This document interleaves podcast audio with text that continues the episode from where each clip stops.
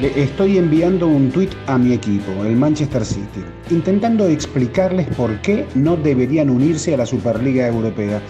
Pero no me sale nada excepto insultos. Un fuck al principio, un fuck al final y otro en el medio para la buena suerte.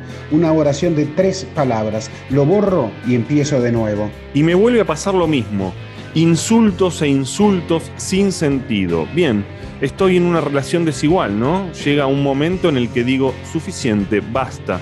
En un punto, el débil tiene que defenderse. En realidad yo ya estuve acá. Hace 14 años escribí una columna asegurando que abandonaba el Manchester City porque no podía soportar que Shinawatra, quien según Amnistía Internacional había encabezado grandes violaciones a los derechos humanos en Tailandia, financiara a mi club, me financiara no financiara. Un par de semanas después escribí otro artículo. Allí decía que iba a regresar a la ciudad y me disculpaba por mi falta de moral y aseguraba que prefería renunciar a mi columna antes que renunciar a Manchester.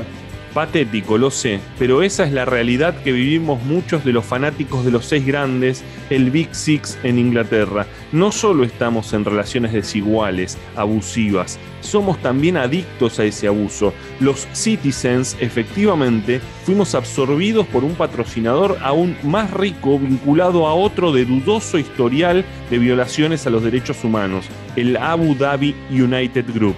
En un informe del 2018, Amnistía condenaba a los Emiratos por juicios injustos, por falta de libertad de expresión, por no investigar denuncias de tortura, por discriminación a las mujeres y por violencia contra trabajadores inmigrantes. Deberíamos haber notado que no podíamos confiar en ellos si hasta tenían la palabra United en su nombre.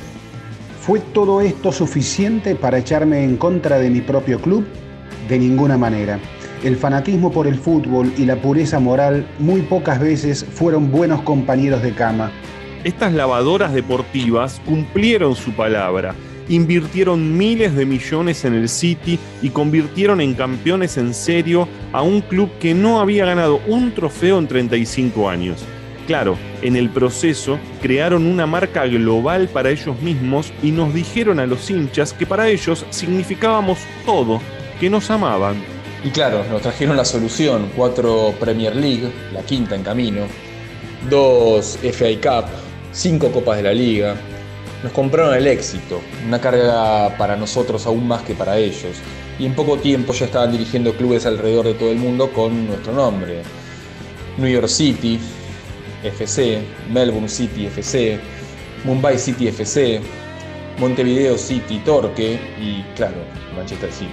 Ahora éramos uno de una franquicia, pero no importaba. Habíamos ganado una limpieza nacional sin precedentes. Nos convertimos en el primer y único equipo en llegar a 100 puntos en una temporada de la Premier League. Posiblemente teníamos el mejor entrenador del mundo. Estábamos jugando fútbol de ensueño. En cuanto al compromiso moral, bueno, ¿quién no está comprometido? Todos los clubes principales se vieron comprometidos cuando se inscribieron en la Premier League. Claro, algunos fanáticos del United mostraron su valía al dejar el Manchester United y formar el FC United. Pero había decenas de miles esperando para comprar sus boletos de temporada. E incluso si no lo hubiera, había una audiencia mundial desesperada por ver a los grandes equipos de la Premier League en la tele y comprar sus camisetas. Y después llegó la pandemia y no había fanáticos en los campos y realmente ya no importaba tanto porque las camisetas todavía se estaban comprando y vendiendo, el dinero de la televisión seguía llegando, los extraordinarios deportistas seguían enjabonando las manos sucias del reino que pertenecían. ¿Nos quejamos de nuestros dueños? Por supuesto que no, solo soñamos con un éxito cada vez mayor. Entonces, cuando vinieron por aquellos a los que no les alcanzaba para ver los partidos, sus partidos, podríamos haber murmurado algunas palabras en contra y luego seguir disfrutando de los días de gloria. Cuando los que tenían conciencia moral se rindieron en el club, dijimos que eran unos mojigatos y que estaríamos mejor sin ellos. Cuando los socialistas se quejaron de que el éxito comprado no era un verdadero éxito, los descartamos como aguafiestas. Significaba que nos quedaban más entradas. ¿Los hinchas deberíamos sentir pena por nosotros mismos? Realmente no. Tuvimos la oportunidad de votar con los pies, la boca y las banderas y carteles, pero no lo hicimos. El éxito era demasiado atractivo. ¿Deberíamos los fanáticos de los seis grandes alejarnos de nuestros clubes? Sí. ¿Lo haremos? ¿quién soy yo para decirlo? Hubo muchas ocasiones en las que podría haberlo hecho y debería haberlo hecho, pero no lo hice. Y la última década en el campo ha sido maravillosa, pero los seguidores ahora pueden ver el precio que hemos pagado por el éxito. Una vez hicimos de nuestros clubes lo que eran, pagamos el salario de los jugadores. Ahora somos irrelevantes e irritantes al reunir a los mejores clubes y jugadores del mundo para que se enfrenten entre sí, la Superliga abrirá un nuevo capítulo para el fútbol europeo, asegurando una competencia de clase mundial y un mayor apoyo financiero para la pirámide del fútbol en general, decía el domingo el copresidente del Manchester United y vice de la Superliga, Joe Glazer. El City también sacó su comunicado el domingo, reconociendo el papel de sus hinchas la inclusión del club en la Superliga será un enfoque inmediato para su compromiso continuo con los aficionados y otras partes interesadas importantes. La esencia no podría ser más clara. Joel Glazer y sus mercaderes de la codicia significan mucho más de lo que ustedes, reliquias, nunca van a significar. En el Etihad Stadium, el lunes se colocó una pancarta manuscrita sobre la entrada de la tribuna de Colin Bell 127 años destruidos por la codicia, decía en letras mayúsculas. Una multitud se reunió frente a la pancarta, con las cabezas inclinadas como si estuvieran de luto.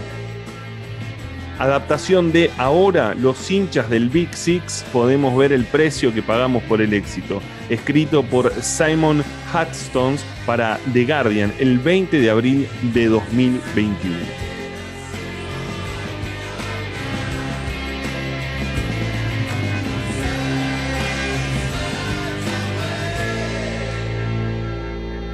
Era por abajo. Historias del deporte en el deporte.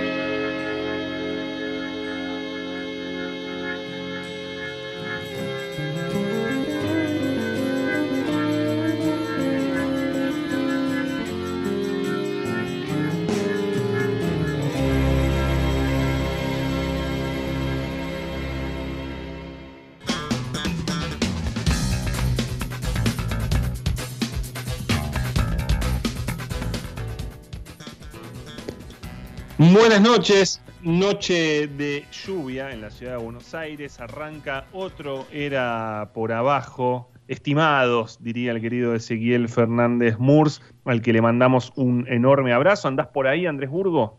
¿Cómo te va, Ale? Bueno, justo hoy que ese no puede estar, este, mm, el tema, es su tema básicamente, ¿no? Sí, sí el, el, que más, eh, el que más ha escrito sobre esto, no ahora, ¿no? Ahora que explotó con esta Superliga Europea que, eh, bueno, quedó por ahora enterrada. Eh, lo que quedó de esa Superliga ahora es la insurrección del fútbol inglés. Sí, una, este, una insurrección del fútbol inglés, también este, también acompañada por la falta de, este, bueno, justamente de acompañamiento en el resto de los países, ¿no? Porque España lo intentó lanzar, Italia se dio vuelta rápido, el fútbol alemán, eh, una liga, existiría una liga europea sin, sin Alemania y el fútbol alemán, claro, de, todos estos países es el que eh, los clubes le pertenecen a, los socios, a diferencia de Inglaterra, de España, de Italia duró muy poco, duró muy poco y da la impresión que por un tiempo más esta idea no volverá. Aún así, digamos, está claro, digamos, que el fútbol europeo, el fútbol mundial tiene mucho que mucho que, que, discutir y, que, y que solucionar muchas cosas, ¿no? Pongamos, eh, a ver, pongamos eh, lo, concreto, ¿no? Lo que sucedió, los hechos. El domingo pasado, domingo, un domingo, en medio de la pandemia, sin hinchas eh, en los estadios, eh, habrá sí posiblemente en Wembley 8.000 hinchas cuando el domingo eh, se juegue la final de la Copa de la Liga entre Tottenham y Manchester City, eh, Copa Carabao, ¿no? Tiene auspiciante. Los, los hinchas ahora van también hasta por los auspiciantes. 12 equipos ese domingo, 12 mm, equipos poderosos de Europa. Eh, seis ingleses, el Big Six, eh, tres eh, españoles, el Barcelona, el Real Madrid y el Atlético de Madrid, el Inter, Juventus y, el Milan, decidieron armar una Superliga Europea que generó una reacción, como vos decís, no en España y en Italia, sí, y muy fuerte en Inglaterra. Por supuesto que eh, como todo esto eh, se cae también por la situación, porque los alemanes no entraban, porque las relaciones entre algunos gobiernos también eh, ayudaron, o presiones, ¿no? Por el propio Boris Johnson, premier de Gran Bretaña, avisándole a, Emiratos Árabes Unidos que las relaciones entre los países podrían ponerse en riesgo por esa situación, pero a la vez generando la ira de los hinchas ingleses que eh, ahora dicen, así que vinieron por nosotros, ahora vamos por eh, ustedes, ahora vamos por los dueños. Hasta hoy hay eh, manifestaciones en algunos estadios en Inglaterra. Sí, acaso tardíamente, ¿no? Pero bueno, es un tema que vamos a hablar durante estas dos horas, digamos. Este, mm, dio, dio la impresión como, como si el fútbol este, inglés, el fútbol europeo, o, a ver, o, los hinchas, no sé si del Real Madrid, pero sí del resto de los 11 mm. equipos, o de la mayoría de estos 11 equipos de la frustrada Superliga, hubiesen descubierto el, el romanticismo, ¿no? Hubiesen descubierto que el fútbol, que los clubes deberían pertenecerle cuando en verdad no les pertenecen. Y a ver, el Real Madrid es una excepción, el Barcelona es una excepción, eh, después, digamos, los dueños de los clubes eh, no, no, no son los socios. En, en, Europa es así, no son los socios. Este, y es algo que, bueno, a ver, como, como recordábamos en el comienzo de, esta edición de La Por Abajo, eh, bueno, parecen haberse enterado tarde, a ver, por fortuna este reaccionaron, está claro, eh, hubo una celebración este muy este, muy marcada en, todo el mundo del fútbol digamos de esta de esta derrota de, un fútbol en el cual no iba a tener este competición no iba a haber descensos era era mucho más elitismo de lo que ya es elitismo porque recordemos que básicamente la Champions la ganan los, mismos clubes de siempre y, y, es cierto, digamos, que, que terminan este, ganando los mejores equipos, pero nunca ganan los equipos más pobres, digamos. No, no, no hay una figura romántica ahí que, desde el 2004 para acá, que el Porto fue el último campeón sorpresivo, después, digamos, antes de que empiece la Champions ya sabés cuáles más o menos van a, salir, mm. van a ser campeones. Eh, recién leíamos un texto de un hincha del Manchester City y en Manchester está Paul Bayus. Paul Bayus es periodista deportivo, eh, tiene un libro precioso con eh, Lou Martín, La ciudad de Pep. Eh, un, libro del que hemos hablado aquí, incluso la construcción de un super equipo, escribe en Diario Sports, en el periódico. Eh, eh, en principio, gracias Paul por bancarnos a esta hora aquí en Buenos Aires. Vos en Manchester, te saludamos aquí con Andrés Burgo en Era por Abajo. ¿Qué tal? ¿Cómo estamos? Es un placer estar por aquí. Bueno, recién eh, hablábamos de esta cuestión, eh, tomé la palabra insurrección porque algunos diarios ingleses hablan de eso, eh, y quisiera primero que me cuentes tu, panorama, digamos, de lo que quedó de estos días de en 48 horas una Superliga Europea que se cae, pero a la vez un sector de los hinchas que siguen yendo por más, o sea, quieren que esos dueños que quisieran hacer la Superliga también se vayan. Sí, sí, sí. Hoy han seguido con, la, con las protestas en el campo del Arsenal. Le hemos visto hoy. dentro de la Premier incluso se está trabajando para depurar responsabilidades en el sentido, sobre todo, se está intentando que los clubes del Big Six queden fuera de futuros consejos ah, dentro de la Premier, que, pierdan un poco de peso dentro de la Premier e incluso a periodistas y gente del entorno mediático pide sanciones pues más económicas para que un poco pues se note el efecto del error que han cometido un poco pues los equipos grandes ah, ingleses. En este sentido creo que la prensa también ha hecho o se ha construido mucho el relato con lo que pasó en el campo del Chelsea hace un par de días el lunes. En la previa del partido pues en Stamford Bridge por la revuelta que supuso y por la poderosa imagen que fue también pero yo creo que no se entiende todo lo que pasó en Inglaterra, primero obviamente por los fans y por las protestas que hubo, pero sobre todo por la presión del entorno y por las instituciones. si no se hubiera trasladado al ámbito político, a las presiones de los parlamentarios entre gobiernos o a la organización de la propia Premier sobre las consecuencias que esto pues pues un poco podía tener, yo creo que no que no habría pasado tanto todo lo que ha pasado. Ahora, ¿y por qué, eh, por qué eh, Paul, eh, sucedió esto, digamos? ¿Por qué hasta el propio Boris Johnson inmediatamente reaccionó? Y, estamos hablando de, un hombre del Partido Conservador, pero reaccionó ante esto. ¿Crees que él entendió el clima o hay otra cuestión?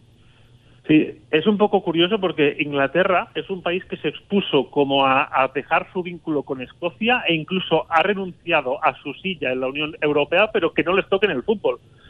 el fútbol un poco es como lo que ha unido el país un poco para la misma causa.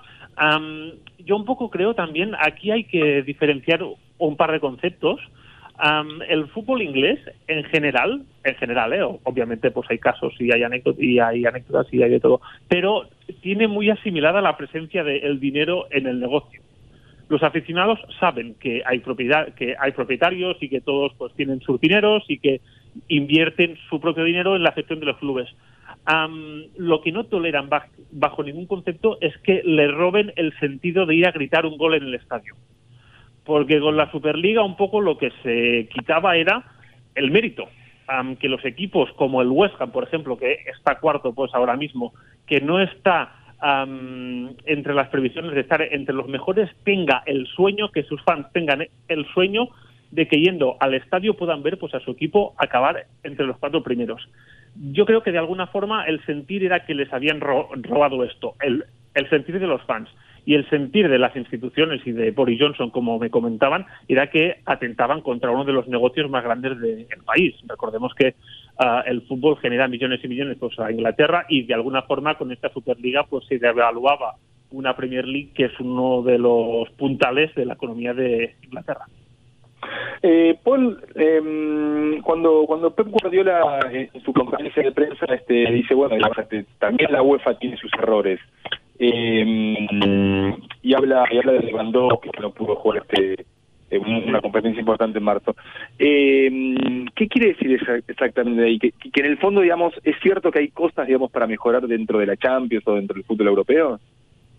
Yo creo que lo que quiero decir es que no se tiene que ver esto como una película de buenos y malos, que aquí no hay buenos y malos, que aquí hay muchos malos porque al final sí, la UEFA con los comunicados y con las intervenciones de, de Ceferín pues estos días ha apelado al espíritu deportivo y a, y a la competición cuando ellos ah, en realidad en sus decisiones pues han probado y han demostrado que también miran por sus intereses. De todo lo que genera la Champions League uh, el 40% se lo queda la UEFA que no paga ningún tipo de salarios a los jugadores ni paga ningún fichaje y un poco esto es todo lo que haga todo lo que ha generado el run run para que se busque pues una alternativa entre los grandes de la Superliga. Yo no soy partidario del formato que se había planteado, pero sí tengo claro que si ha surgido e, este germen que se haya perdido esta batalla no, no, no significa que en el futuro pues no haya más no sé si rebeliones es la palabra pero sí ímpetu para buscar soluciones o alternativas que encajen más en los planes, sobre todo de los grandes, que al final son los que mueven más, obviamente. Eh, el que habla es eh, Paul Bayous, eh, periodista, bueno, está en, Manchester. En, el caso del City, el City es un, club y un equipo que no había ganado lo que ganó en el último tiempo con, con, el City Group ya este, controlándolo. Eh, recién en el texto que leíamos, claro, decía, bueno, nos daban éxito y nosotros compramos éxito.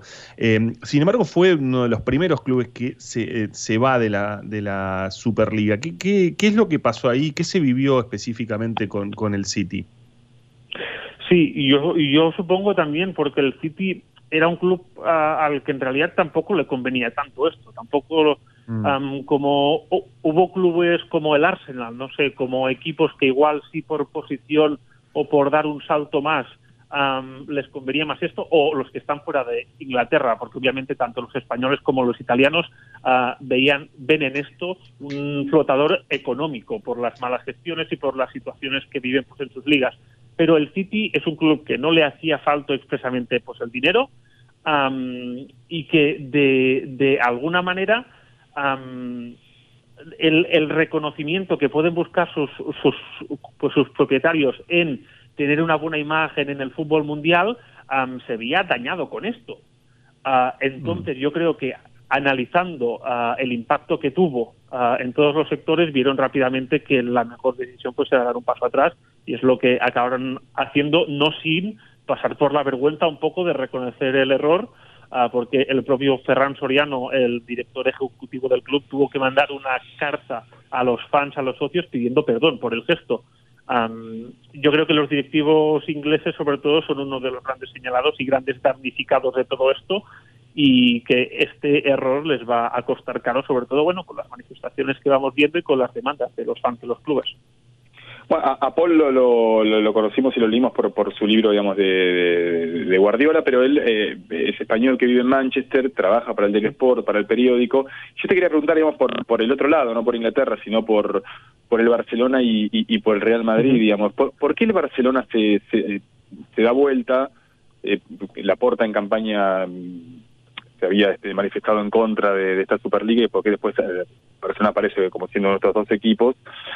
Y, cómo queda parado Florentino Pérez, porque de, los directivos, de los dirigentes, de los empresarios, de los dueños de los clubes, fue el único que dio que dio la cara.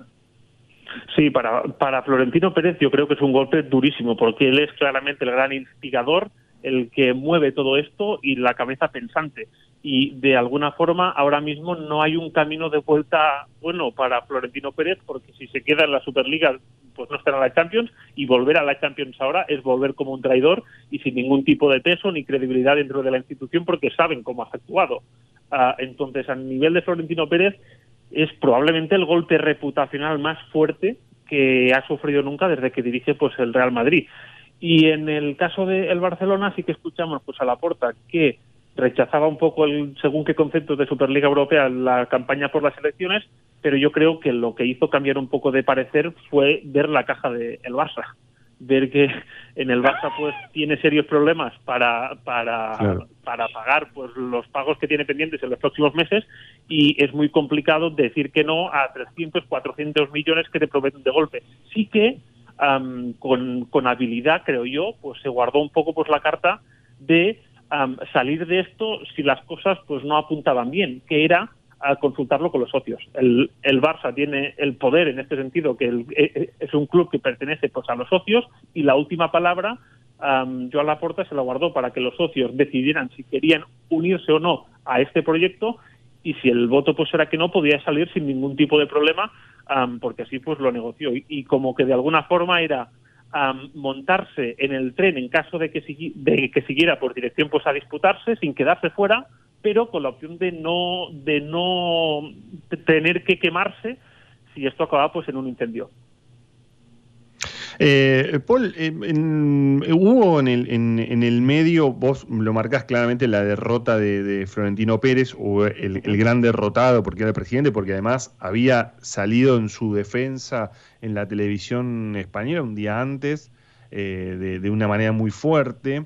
estuvo también la renuncia de Ed Woodward, ¿no? que era el presidente del Manchester United. Entiendo que esa renuncia se, se, se mm, e, efectivizó. Eh, y ahora vemos, eh, bueno, vemos estas eh, manifestaciones. El domingo habrá final de Copa en Wembley. ¿Crees que toda esta bronca, digamos, que estaba contenida en el último tiempo y que despertó tal vez la Superliga, va a seguir generando o va a seguir generando algún tipo de cambio en el mapa de lo que son los dueños y las dirigencias en el fútbol inglés? Probablemente puede ser, aunque también creo que las diligencias, que las directivas las van pues a apañar de para salir de esto de alguna forma más o menos plausible y que no les diera demasiado, porque Ed Woodward, como comentaba, sí que dimitirá a final de esta temporada en gran parte por lo que ha causado, vaya, en gran parte no, por lo que ha causado este desastre de la Superliga, pero él escogerá quién será su, su, su sucesor por lo que como que de alguna forma mm, no cambiará mucho. Es un cambio de cara, pero bueno, tampoco tampoco tal. Ah, en el Liverpool el caso pues es un poco ah, ah, el mismo. yo creo que ha, acentuado mucho las diferencias entre Klopp y la gente del club y los futbolistas con la diligencia, pero de alguna forma, si son los inversores y si son los que tienen el, dinero, se me antoja un poco complicado como que haya ah, mucho cambio. Sí que los clubes ingleses que quedan más dañados, bajo mi punto de vista, son los que tienen propietarios ah, americanos, porque son los que empujaron más por este proyecto. Mm. al ser un concepto quizás más de deporte más americano, ¿no? Como la NBA, una Superliga, así, con unos clubes que no cambian nunca eran los que empujaban por este tipo de perfil y tanto Liverpool como United como Arsenal, que son los tres que tienen diligencias americanas, yo, yo creo que son los más tocados en este sentido. Paul, eh, Agnelli, eh, eh, desde Juventus y, Florentino Pérez de Real Madrid dieron a entender eh, que el, el modelo del, del, negocio este, está agotado. Esto obviamente lo decían para justificar, digamos, esta necesidad, esta supuesta necesidad de una Superliga. Y, y dieron una estadística que yo no sé si en Inglaterra este, eh, se habla del tema, tampoco sé si es cierto, digamos, lo, o sea, lo dijeron, de hecho lo dijeron más de una vez cuando Florentino estuvo en el chiringuito, eh, no dijeron cuál era la fuente, pero, pero repitió una, dos, tres, cuatro veces que, que los jóvenes, que el 40% de los jóvenes entre 18 y 24 años ya no estaba tan interesado en el fútbol. Eh, eh, ¿Esta es una preocupación real en Inglaterra o no?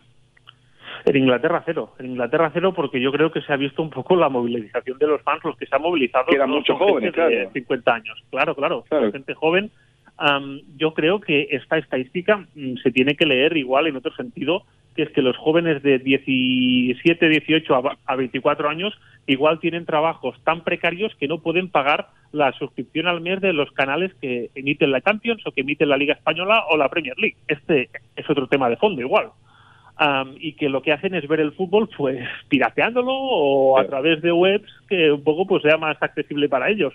Mm, yo creo que si se mirara un poco en este sentido, igual se encontrarían soluciones y más explicaciones para para que el negocio funcionara mejor, porque si al final si la gente tiene dinero, consume, y si la gente tiene más, pues se lo gasta. Y el fútbol siempre ha sido un, un ámbito de ocio pues muy popular en Europa, obviamente. Eh, ¿Se puede entonces caracterizar a quienes participaron en las protestas que, digamos, eh, que son los sectores eh, de hinchas que están afuera hoy de los estadios? Sí, sí, sí, muchos de ellos, claro. Y yo creo que las protestas también las acentuó el, la abstinencia de un año sin, ir a los estadios, que en Inglaterra es muy dolorosa. Paul, eh, eh, eh, por un motivo mm, histórico, digamos, de raíces, entonces el, el, fútbol argentino no, no, no tiene sociedades anónimas, digamos, los clubes siguen perteneciendo a los socios.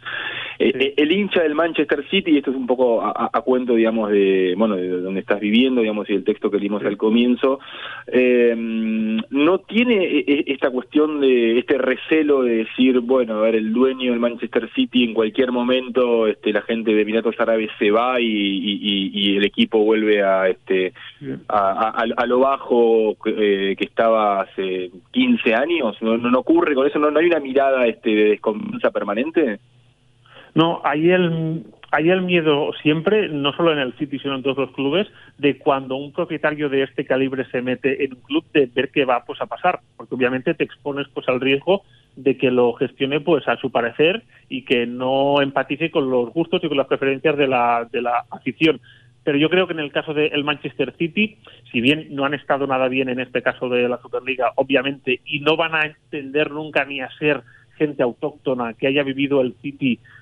hace 30 años, porque el City era otra cosa, sí que de alguna forma han demostrado con hechos a la afición del Manchester City que tienen una implicación superior con el club, porque la reurbanización, el gasto que han hecho no solo en el club, en la ciudad, han reurbanizado una de las zonas más conflictivas de Manchester, han creado infraestructuras, puestos de trabajo para la gente. Y de alguna forma yo creo que esto ha dado cierta tranquilidad a una afición que sabe y que está expuesta que el modelo que hay en Inglaterra, Inglaterra como he dicho antes es el país que se inventó el capitalismo. Entonces, saben cómo va esto y los clubes están expuestos a pues, modelos capitalistas y de sociedades limitadas o, anónimas que un poco pues el riesgo pues es este, ¿no? Paul, agradeciéndote este, tu gentileza, tu sabiduría y, tu predisposición por la hora que es ahora en Inglaterra. La última te la quería preguntar este, a, lo argentino, el, el Kun Agüero que, se va de Manchester City, eh, bueno, digo, ¿por qué se va? Digamos, este, ya, ya cumplió un maravilloso ciclo ahí, ¿a dónde crees que va a ir? ¿Lo ves como compañero de Messi en el Barcelona? Sí, bueno, el motivo básicamente por el que se va es porque desde el City se considera que ha cumplido un ciclo y que es el momento perfecto, entendiendo que nunca es fácil decir adiós a una leyenda de este calibre, pero un poco para que cada uno busque su camino y que el Kun busque estos últimos años en un sitio igual donde encaje mejor. ¿Dónde ir ahora? Esto es una esto es muy complicado. Yo si tuviera que apostar diría que igual no iría al Barcelona porque el Barcelona veo, vaya, yo le veo en un perfil de jugador que el Barcelona se desprendió el verano, el verano pasado, sin ir más lejos, por de Luis Suárez, que obviamente son delanteros distintos, pero el perfil de delantero veterano, goleador, un poco es el mismo. Y el Barcelona si busca empezar, claro, claro, pues si busca, claro, sí, pues empezar un juego nuevo con, con, pues con jugadores jóvenes que de alguna forma cambien este ciclo, el Kun Agüero yo no sé si encaja mucho en esto. Además, aunque hay otro tema que el delantero por el que empuja Ronald Kuman es Memphis Depay. Es el delantero que él quiere, que él pide. y en caso que la directiva tenga que atender a las preferencias del entrenador, yo creo que si es por su gusto fichar antes a Depay que al Kun Agüero. Aún así, puede pasar de todo. Eh, todos sabemos cómo es el mercado. Yo no descartaría al 100% que vaya al Barcelona. Si me preguntas mi opinión, yo lo veo poco probable. Pero a ver qué pasa. Y estoy seguro que no sé, que muchos sitios de Europa están encantados de tener un delantero como el Kun, que además es un tipo genial, de los mejores que he conocido por Manchester, sin duda.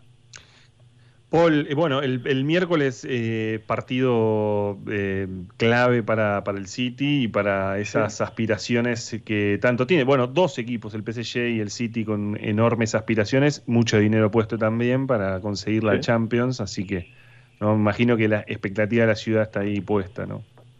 Sí, sí, sí, están puestas. De hecho, ah, hoy hablaba Pep Guardiola en la, rueda de prensa. el fin de semana juegan una final, una final de la Carabao Cup, de una copa y hoy Pep Guardiola decía, es un poco contradictorio porque jugamos una final, pero es que tenemos el, el, PSG a la vuelta de la esquina y yo tengo que pensar en esto porque es el sueño que buscábamos de hace tantos años, jugar una semifinal de Champions y obviamente pues lo tengo en mi cabeza y es, es el partido, es la competición igual más importante que nos queda en esta temporada y de alguna forma es un poco contradictorio jugar una final sabiendo que no sé si la palabra puede ser reservar, porque por, para, una, para una final pues es complicado reservar jugadores, pero en otras condiciones sí que reservarías a algún jugador. Pero bueno, vamos a ver, el partido importante obviamente es el del PSG, aquí hay mucha ah, expectativa, el City creo que ha roto una barrera mental sobre todo con ellos mismos y que esto les puede hacer jugar más liberados en estas semifinales de Champions, que estoy seguro que veremos un auténtico partidazo como vimos contra el Bayern. Así que nada, pues a ponernos el delantal y, a, disfrutar un poco. Paul Bayus, periodista español desde Manchester. Imaginamos eh, ya la diferencia horaria, así que, eh, como decía recién Andrés, te agradecemos muchísimo que nos puedas contar un poco ese clima, esto que vivimos desde aquí. Eh, que lo seguimos tan cerca, pero que vos estando en territorio tenés esa sensibilidad para, para poder contarnos. Te mandamos un enorme abrazo. Gracias. muchas gracias, un abrazo, chao. Era por abajo. Historias y leyendas del deporte en la 1110.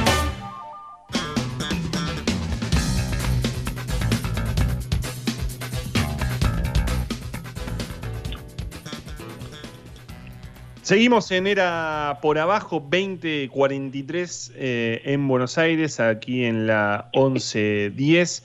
Eh, Andrés Burgo, recién hablábamos con Paul Bayús sobre el City, pero hubo mucha. A ver, eh, apenas surgió la, novedad el, domingo, comenzaron obviamente las reacciones. ¿no? no sé si alguna te, ¿Te sorprendió, te llamó la atención en particular eh, de jugadores, de entrenadores o silencios tal vez? sí, muchas, ¿no? Muchas, sí. la de, bueno, a ver, la, de Florentino Pérez fue creo la que, la que va a quedar en la historia, ¿no? Porque mm, fue una muestra de debilidad. Digo, en vez de llamar a una conferencia de prensa mundial o europea, este, en Madrid, en Londres, este, en París, en Milán, donde sea, se fue a hablar con el chiringuito, ¿no? El chiringuito es el es su programa de guerra este del madridismo y que no tiene ningún tipo, digamos, es un, programa que suele excluir, además suele ser contrario al, barcelonismo, digamos, o sea, ya, ya te dabas mm. cuenta, digamos, que ahí el, el proyecto no, no, no venía tan bien como como tendría que venir para esta gente. Claro, claro. Bueno, ahí en el chiringuito, eh, Florentino Pérez eh, contó por qué se les ocurrió eh, hacer esta Superliga, pero lo que quiero que escuchemos no es el audio 2, Mauro, es cuando habla de la teoría del derrame, porque él dice, estamos haciendo esto para salvar al fútbol. Bueno, ¿cómo salvarían el fútbol juntándose los más poderosos? Bueno, Florentino Pérez lo explica de esta manera. Digamos, ¿qué es lo que demanda eh, el mundo entero? Porque, como he dicho, el deporte da igual. Tenemos fan en Singapur, en China, en todos los sitios del mundo. Nosotros y los grandes, hay que decir la verdad. Y eso se ve por las redes sociales, y los seguidores que tienes, ¿no? Entonces, eso es lo que, eso es lo que da dinero.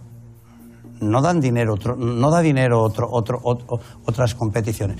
Y ese dinero viene para todos, porque esto es una pirámide. Si los de arriba estamos y tenemos dinero, y no perdemos dinero, pues fluye hasta a, todos, porque compramos jugadores, porque podemos ser solidarios, por todo lo que queramos. Pero si no se genera el dinero, no existe. Ah, es, espectacular este Florentino diciendo que quiere salvar al fútbol cuando para quería salvar a dos equipos nada más, ¿no?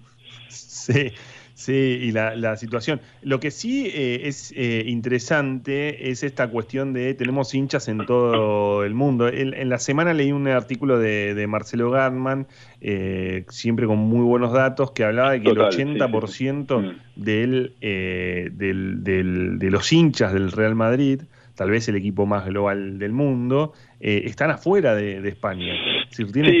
y, y que convierte otra cosa, ¿no? Que es eh, el hincha, pero también convertido en un consumidor, básicamente. Claro, porque los clubes y las empresas empiezan a decir, bueno, a, los hinchas nuestros ya los tenemos, ahora queremos buscar otras cosas, eh, mm. otras cosas u otros mercados este, u otros consumidores. El tema es cuando, este, en pos de este, esa, esa búsqueda, digamos, esta, esa, esos torneos nuevos, incluso esas camisetas extrañas, digamos, eh, son tiempos en que sacan cuatro camisetas por año eh, mm. y alguna de modelos mashup o modelos simplemente para, para, para jóvenes. Bueno, no, no terminan ofendiendo o enojando, digamos, al hincha verdadero, que fue lo que terminó pasando en este caso. Sí, es así. Eh, y, también, bueno, claro, obvio, eh, decía Florentino, la cuestión de, eh, de, que los partidos más interesantes son los partidos entre los más grandes. Y sí, bueno, un Real Madrid-Juventus, un Real Madrid-Barcelona, un cruce Liverpool-Barcelona, sí, tiene obviamente esa, esa situación, pero le falta lo que le falta a las competiciones en general, que es lo lindo de las competiciones, que es algo que marcó Marcelo Bielsa. Porque, ¿qué es una competencia? Eh, dijo Bielsa cuando le preguntaron después del partido entre Leeds y Liverpool, y dijo lo siguiente. Los, los, más poderosos son los que lo son por lo que producen y por lo que convocan, pero el resto son indispensables y lo que le da salud a la competencia es la posibilidad del desarrollo de los débiles, no el exceso de crecimiento de los fuertes. Pero la lógica eh, que impera en el mundo, y el fútbol no está fuera de eso, que los ricos sean más ricos a, costa de que los débiles sean más pobres. Los poderosos sean más ricos a costa que los débiles sean más, más, pobres. Eh, que el resto sean más pobres. ¿Burgo?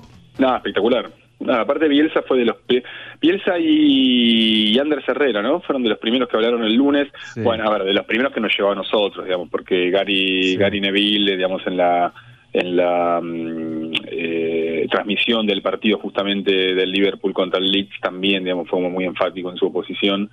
Mm. Pero pero Bielsa fue fue de lo primero, a ver, tal vez ayudado porque justamente, digamos, su equipo jugaba el lunes, ¿no? Dicho eso, dicho eso, fue clarísimo. Y a ver, digo, y esto esto nos sorprende Bielsa, porque Bielsa siempre fue un, un defensor a ultranza de, de los hinchas, siempre, siempre. Claro. Sí, no, y eh, también eh, hay que tener en cuenta que el Leeds quedaba fuera de esto, ¿no? Hay algo de lo que recién decía Paul Bayus acerca de no hay buenos y malos, eh, en el sentido de que también hay dueños, ¿no? que, bueno, pudieron pensar, pensar y protestar sobre esta situación porque se quedan afuera del negocio básicamente, ¿no? Bueno, claro, si preguntas quién, quiénes son los no, no es una sociedad de fomento el Leeds, está, está controlado por un italiano, este, es como Andrea Radrizzani, que quiere comprar el, el Valencia, también es eso. Bueno, bueno, a ver, no sé, el, Granada jugó en estas horas con, con, el Manchester United y también, digamos, hablabas con, con, amigos españoles y te decían, no, es como que le saques al Granada esa posibilidad. Y al mismo tiempo preguntabas, bueno, ¿y el Granada de quién es? No, bueno, no, es muy difícil de explicar porque es un fondo de inversión que en verdad tiene cosas en Malasia. no, no, es tan romántico el tema como parece. Otro argentino, otro argentino que eh, entrenador que eh, dirige precisamente a uno de los equipos que entraba eh, en esta Superliga, a uno de esos dos equipos que es el Atlético Madrid, es el Cholo Simeone, Diego Simeone, que mm, también se refirió a la conformación de la Superliga. No recuerdo cuándo fue esto de Simeone, fue en una conferencia de prensa, ¿no? Entiendo lo, de, lo del Cholo. Atlético de Madrid jugó el miércoles claro, este, claro, exacto. Sí, ese precio, dice, nos dice Mauro Suárez, por línea privada. A ver, escuchemos al Cholo. Bueno, en principio nosotros los entrenadores estamos preparados para, para entrenar a, los clubes y no tengo ninguna duda que nuestro club tomará la mejor decisión en consecuencia de lo que convenga para el futuro del club, consecuentemente, claro. No dijo nada. Bueno. Bueno, el, Atlético de Madrid fue hicieron una encuesta de los de los tres equipos españoles, digamos que se habían este que estaban dentro de los 12 mm, de los de los 12 de la Superliga y el Atlético de Madrid era pero por amplísimo porcentaje el de los hinchas más indignados con con esta este con esta incorporación a, a la Superliga. Sí, sí, sí, porque bueno, además es uno de los equipos que siempre terció entre los dos eh, poderosos, ¿no? Que son Barcelona y Real Madrid, cuyo, digamos, que son clubes que son de los socios, pero claro, lo de Florentino Pérez es, no tiene oposición, tiene su billetera, eh, la, conformación en ese, en ese aspecto es, em, eh, digamos, la conformación societaria del, Real Madrid o, su, es muy es distinta a otros equipos, no tiene dueño, pero de alguna manera eh, el, Florentino Pérez eh, es este no actúa como, como un dueño, ¿no? Eh, actúa como eso. En el caso de del Atlético de Madrid sí tiene tiene bueno tiene a Enrique Cerezo que es un, empresario no como accionista también tiene a Ida, no, que es una una empresa israelí. Sí, ah, lo, lo, que lo salva, entre comillas, al Atlético de Madrid es que el, el principal accionista es español y es, el hijo de Jesús Girigil. Pues él eso es el presidente. Eh, después, claro, te puede tocar un, te puede tocar un presidente como está pasando al Valencia, como le pasó al Racing Santander, este, como le pasa a la gran mayoría que viene tipo de Malasia, te quiere comprar y nada. Este, bueno, el Atlético de Bilbao hay excepciones, por supuesto, pero pero bueno, este, o sea, son hinchas que este, tranquilamente, digamos, un día se despiertan y su equipo está en, tipo de competencia. Eh, una, algo que, a vos te llamó la atención fue eh, lo que dijo Jaume Roures, ¿no? De MediaPro. Sí, el director de MediaPro, MediaPro es la empresa que tiene los derechos comerciales de la Liga Española es mm. este claro digo, por supuesto fue de las primeras empresas que salieron a, boicotear este esta idea de Superliga porque porque ellos se quedaban afuera del negocio de todas maneras este en una entrevista que fue publicada el lunes o creo el martes o sea fueron la verdad que fueron como muy enfáticos en este, adelantar la muerte este, de este torneo o al menos digo para para la edición inminente porque no daban los tiempos, porque era un torneo que solamente tenía equipo de tres países, porque, digo, contractualmente, jurídicamente habría sido un lío descomunal, e incluso porque lo deportivo, y que no lo hablamos todavía, era medio extraño, digo, ¿por qué estaba el Tottenham y no estaba, no sé, el Sevilla o, o, no, no, no había ningún equipo de Alemania o de Francia eh, o incluso de Portugal? Digamos, el Tottenham estaba simplemente porque, no sé, porque, los, ingleses son los que tienen, eran los más interesados y son los que tienen más dinero. Sí, eh, es verdad. Escuchemos a Roures, lo tenemos por ahí.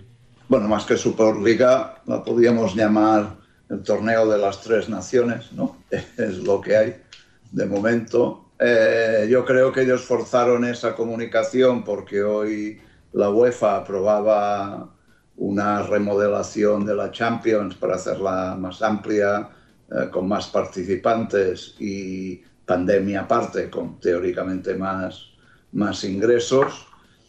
Y en lugar, bueno, digamos, este proceso que ha durado, como todo el mundo sabe, muchos meses en el que ha participado la UEFA, eh, las ligas y la ECA.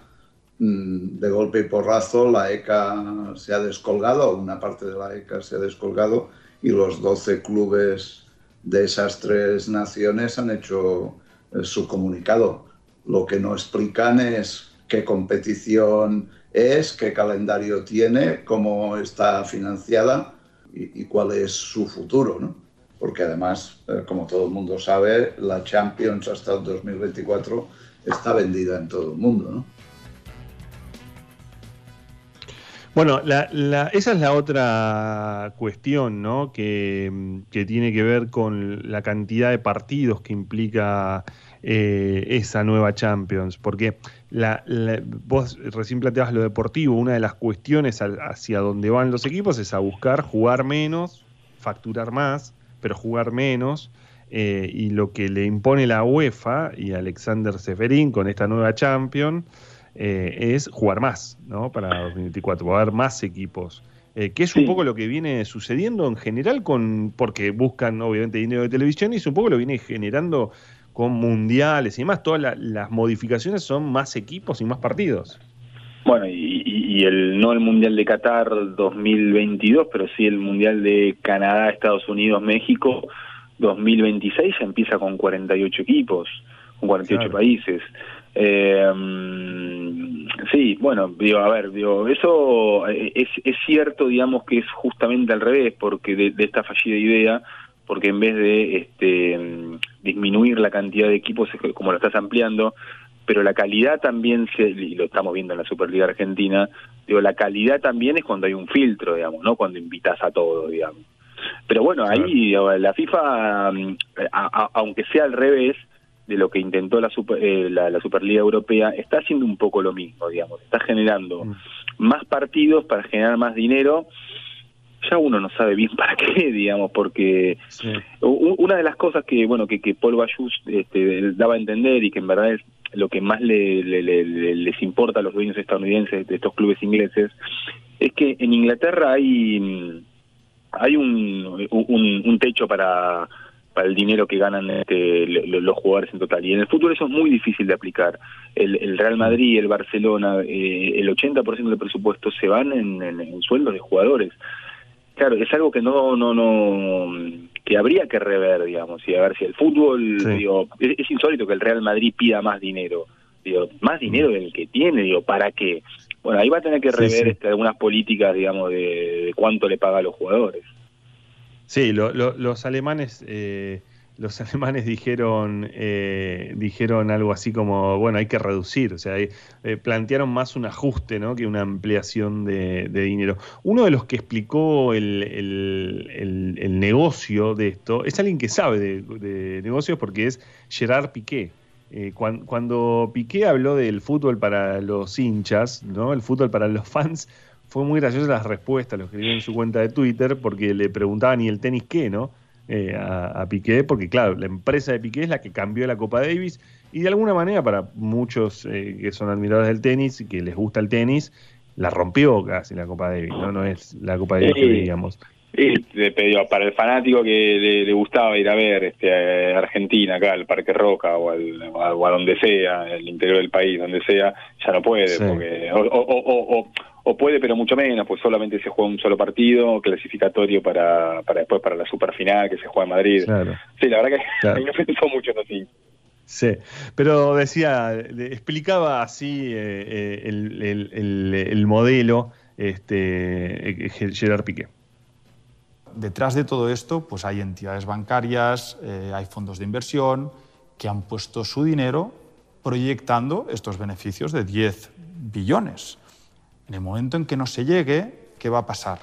Que los clubes van a tener que tomar la decisión porque va a haber pérdidas, porque no va a ser sostenible, de decir, bueno, vamos a poner los partidos en fin de semana, los clubes que competimos tenemos que salir de las ligas nacionales y no sabremos el por qué, dentro de 5, 6, 8 años nos vamos a encontrar en un modelo que será una competición que se va a jugar miércoles y sábado y en el que solo el fútbol va a quedar en estas marcas. Entonces, de esta manera, esta Superliga se va a quedar pues, con los ingresos de la Premier League, se va a quedar con los ingresos de la Liga y se va a quedar con los ingresos de la Serie A. Y ahí sí que si tú juntas los 3.5 millones de billones de la Champions ponle que van a ganar 5, 5 y medio, 6 por este cambio de formato, más luego le metes los cuatro de la Premier League, los dos de la Liga, etcétera, ahí sí que salen los números. Pero claro, estás barriendo con estás destrozando con las tradiciones. Todo el sistema. Queremos esto para el mundo del fútbol. Burgo, eh, mira, remataría esto con algo que alguna vez este, dijiste. ¿Qué es ser hincha de fútbol? Y ser hincha de dejarse mentir un poco, ¿no? Bastante. Hacerse el boludo, básicamente. Tantos números, tanta guita, tantos negocios, pero bueno, seguimos pensando y nos sigue gustando el fútbol también. Era por abajo. Ezequiel Fernández Murs, Alejandro Wall, Andrés Burgo, en la 1110.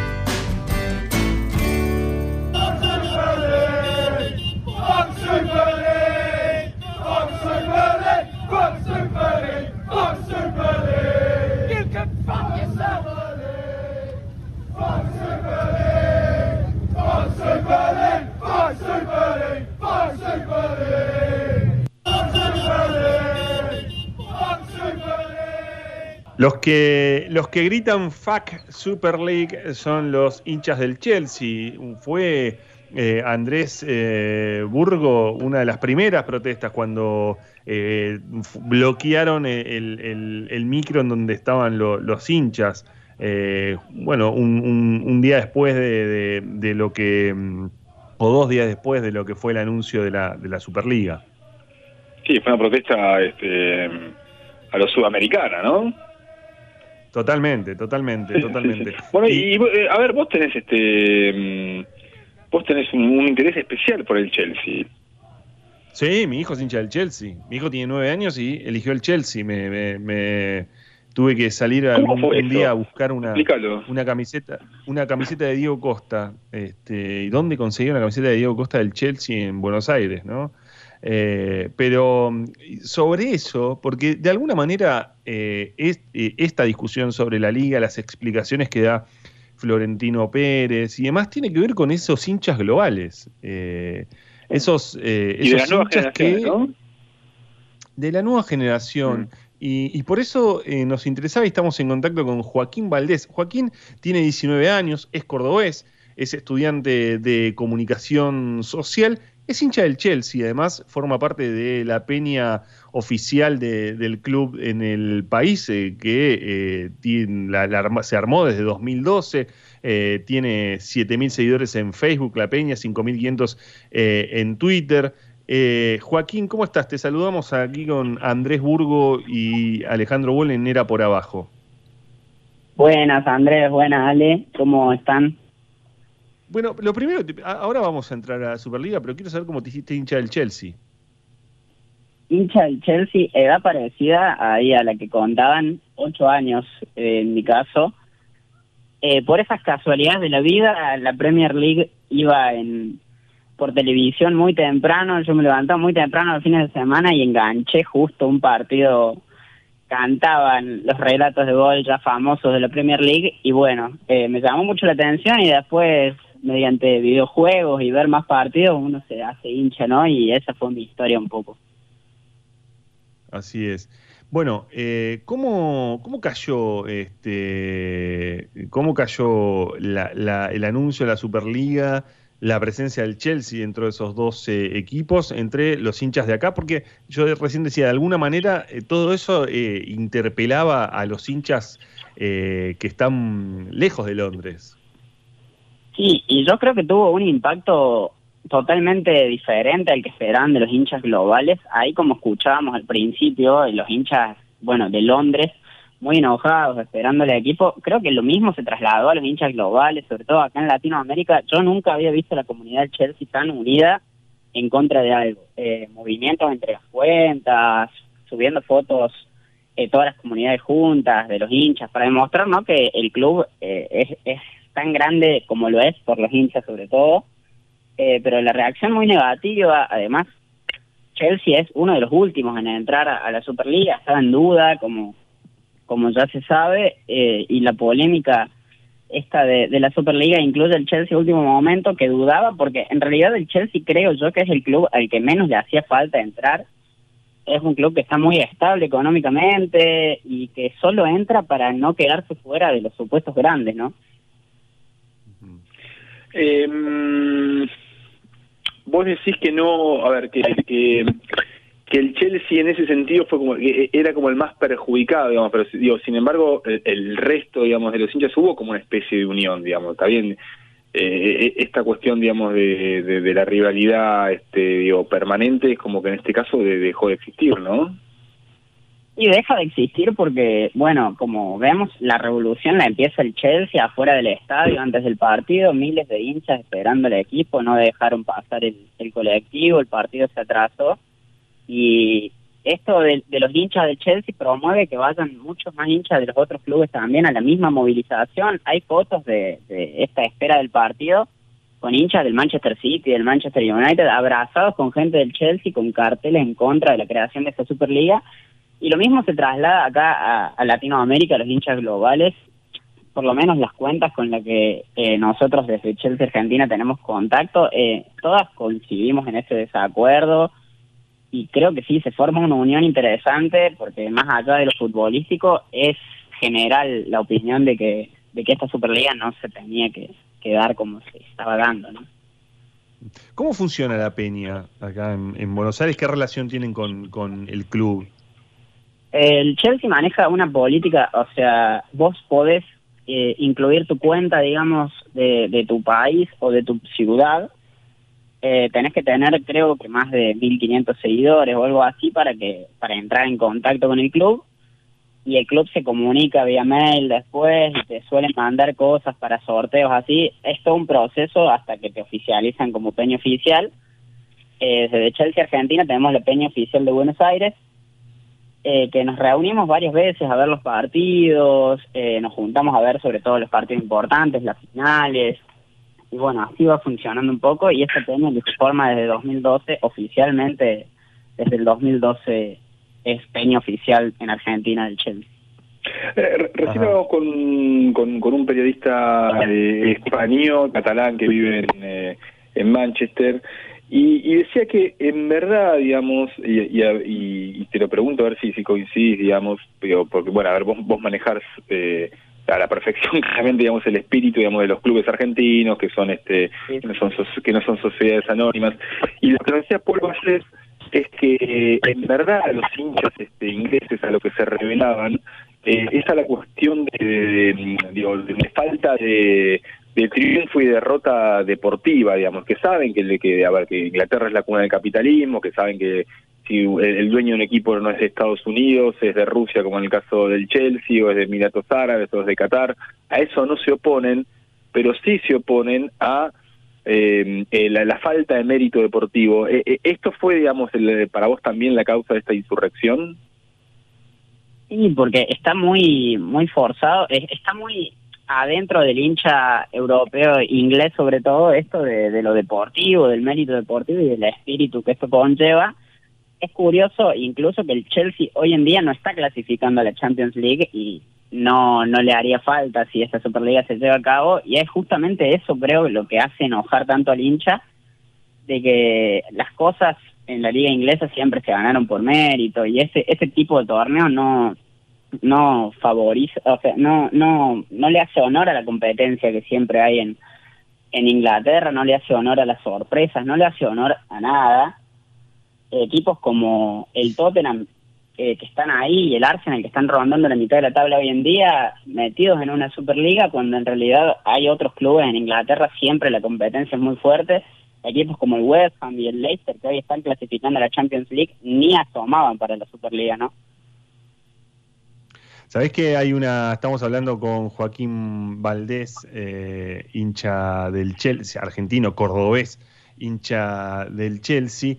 Eh, hay una cosa con el Chelsea, recién yo contaba la, la, la situación con, con, mi hijo, que tiene nueve años, es hincha del Chelsea, eh, en algún momento se sumará a la peña seguramente con ustedes, pero eh, hay una cosa también de en esto de los dueños y demás, de que hay como una especie de estigma de no lo quieren al Chelsea, ¿no?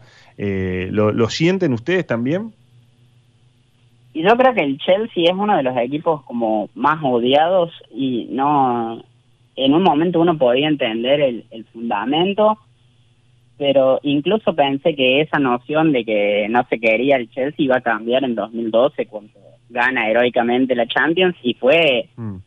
para peor. Eh, una vez que gana la Champions empieza esto de que es gracias a Abramovich, de que antes de Abramovich no era mm. nada, cuando en realidad Chelsea es un club que sí tiene títulos antes de Roman Abramovich que obviamente hizo una gran inversión y facilitó todas las cosas para que el Chelsea empiece a ganar más, pero es una noción de que no se quiere el Chelsea que, que no cambia y, y no no le veo ningún fundamento yo, pero bueno. Y hay un espíritu, hay un espíritu, Joaquín, de, de, de, de, discutir o de empezar a discutir, por lo menos en la comunidad de acá, no sé si tiene, supongo que tendrán vínculos eh, con, Londres o con otros hinchas y demás, estarán en ese contacto, pero hay una, un espíritu de discutir también eh, la cuestión de la propiedad. Hay ahora en, Inglaterra hasta un proyecto que no sabemos hasta dónde va a avanzar del gobierno, de ir hacia el, el, formato alemán, ¿no? con el 51% para los socios. ¿Hay, ¿Está ese espíritu o, bueno, o no? ¿Están pensando en el partido contra el Real Madrid nada más? Sí, un poco y un poco. Creo que justamente el Chelsea, el problema con el dueño, sobre todo yo te puedo dar la mirada de, del Chelsea, ¿no? Eh, la relación de los hinchas con el dueño, más allá de esta polémica de la Superliga, donde sí se criticó y mucho a Abramovich, creo que la relación del Chelsea con, con su dueño no es mala. Eh, el hincha del Chelsea le está muy agradecido a Roman Abramovich y, y sabe igualmente Abramovich que el equipo solo es grande por la hinchada que tiene en Londres y mundialmente, pero creo que hoy la cabeza sí está puesta en el partido de la Champions contra el Real Madrid. Partido que añade ahora por toda esta polémica Real Madrid-Chelsea, que se añade como que se pica un poco más por todo esto. Así que la cabeza del hincha hoy del Chelsea por lo menos está ahí enfocada en el partido de Champions. Joaquín, ¿vos, vos sos lo que lo que se suele llamar doble camiseta, sos del Chelsea y acá en Argentina ¿Sos hincha de algún equipo o, solamente del Chelsea? No, soy del Chelsea y acá en Córdoba soy de Talleres de Córdoba. Y son absolutamente complementarios, está claro. Sí, sí, sí, soy hincha de los dos, soy un doble camiseta. A ver, y, y, y, generacionalmente me interesa el tema, digamos, o sea, que, que seas este... A ver, yo tengo 46, en, en, en mi época, de alguna manera, y me siento un viejo, pero en cierta parte lo soy, digo, se pasaban muy pocos partidos europeos, de, ninguna manera se compra, se podían conseguir camisetas, casi no se pueden conseguir camisetas de, nuestros propios equipos argentinos. Eh, e, esto de tener un equipo argentino y tener un equipo europeo, um, suele suele ser como una, una cuestión generacional o, o no pasa tanto entre, entre tus amigos? No, es algo que sí pasa entre entre mi grupo de amigos, por lo menos. Es, eh, yo creo que sí es muy generacional porque justo soy de esa generación que empezó a ver cómo se transmitían mucho más los partidos europeos, bueno, entre los grupos de amigos, creo yo, de mi generación, hay mucho hincha del Barcelona por Messi y todo lo que generó el equipo de Guardiola, pero sí es algo que se repite y que es común hoy en día, creo, por lo menos para mi generación, ser hincha del club de, tu país, de tus amores, de tu ciudad, y ser hincha, o por lo menos simpatizar por un equipo europeo. Creo que hoy siempre eh, por lo menos esto era lo lindo y es lo lindo también de la Champions, siempre hay alguien que encuentra simpatizar por algún equipo que da la sorpresa y así eh, empieza a ver todos los partidos y así se convierte en hincha, ¿no? Eh, creo que sí pasa mucho en esta generación por lo menos. Joaquín, yo te, hago una, una más. recién hablando de estas cuestiones de los hinchas globales, uno, bueno, vos sos de talleres en, Córdoba, eh, esa relación con el Chelsea. Uno eh, piensa en, ser hincha también implica, no sé, tratar de ir a la cancha, seguirlo y demás. El hincha a la distancia es otra cosa. No sé si habrá sido a Stanford Bridge, supongo que sí, en algún momento, no sé. Eh, no, todavía no fui a Stanford Bridge. Nunca, bueno, debe ser, supongo que como hincha debe ser tu sueño, ¿no? Poder este, estar. Sí, sí, es un este, sueño por cumplir. Ahora, hay ¿Notas esto eh, de, que a veces estos eh, clubes, de la manera en que, em, en que conciben a sus fans en el mundo y demás, eh, cambian esa idea de el hincha por un consumidor, alguien que esto compra camisetas, compra merchandising, digamos que hay una hay algo ahí, una línea a trazar. creo que es una línea importante esta diferencia entre el consumidor y el hincha sé que hay clubes, no, no creo que sea el caso del Chelsea, pero obvio que puede llegar a pasar, pero creo que en casos de, equipos más ganadores aún y más grandes aún, el Real Madrid y el Barcelona, creo que sí pueden, y creo que sí ven a los hinchas globales como consumidores más que como hinchas. Eh, creo que es algo que pasa ahora y, y el hincha de esos clubes es muy consumidor y ayuda al club de esa forma. Yo creo que el club lo ve de esa forma y actúa como actúa también para los consumidores de hoy en día. Y tengo la última, Joaquín. Eh, ¿cuál, es tu relación simbólica, digamos, con este, con, con, los rivales del Chelsea, con el Arsenal, con el Tottenham? Eh, ¿Es lo mismo que pasa que te pasa con Belgrano? Con el Arsenal sí es muy parecido a lo que me pasa con Belgrano. Eh, es una rivalidad muy grande con el Arsenal sobre todo con ellos eh, en estos últimos años, bueno, después de, de la final de la Europa League, donde gana el Chelsea, por suerte, pero sí es una relación muy parecida, sobre todo con el Arsenal, y a mí en, en particular me pasa también con el Manchester United, porque bueno, tengo un hermano hincha del Manchester United y esto implica que haya una rivalidad en casa cuando juegan también. Pero siento más esa relación de Talleres Belgrano eh, igual en un Chelsea Arsenal. Estás estudiando periodismo, ¿no? Comunicación. Comunicación social, sí. Bueno, este, ya, compartiremos trabajo seguramente. Así es. Así es. Y, bueno, y en algún momento te, tendré que pedir ayuda sobre esas cuestiones, ¿no? Cuando te piden este la camiseta de Timo Werner, que es difícil de conseguir en, Argentina. Eh, sí, sí, sí, encantado. Eh, bueno, se consiguen hoy en día las camisetas del Chelsea. Cuando yo era más chico era aún más difícil. Te mandamos un abrazo, Joaquín. gracias por esta charla con el Abajo. Abrazo, gracias. Era por abajo. El programa deportivo de los viernes en la 1110.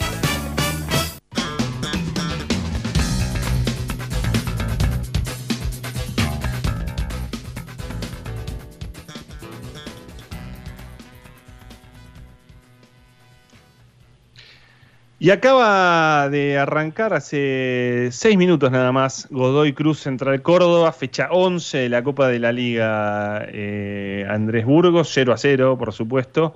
Eh, el equipo mendocino se, cerró esta semana una, la, primera semana de equipos argentinos en zona de fase de Copa Libertadores, Copa Sudamericana, que bien que jugó River ayer. No hay, hay una eh, hay una, un, un equilibrio entre lo bien que jugó eh, y a la vez el resultado que se trajo. Bueno, se trajo un 1 a 1 del Maracaná contra Fluminense, pero lo que queda es el juego. Jugó bien, sí, no tuvo, no tuvo tanto peso arriba. no tuvo, fíjate, digamos que Armani termina siendo más decisivo que el arquero de Fluminense, Armani con un par de atajadas muy buenas. La verdad que digo, River manejó el primer tiempo con una soltura este, digo, absoluta, como si jugar en el Maracaná fuese cosa de todos los días. Después se fue quedando, tuvo un par de problemas en el retroceso, una termina termina en gol, la otra es una, una jugada discutida en Geleri que el árbitro bien pudo haber cobrado penal pero bueno, es un buen punto, obviamente, digamos, en el, en, el Maracaná. River no ganó nunca, es, es un buen punto de partida.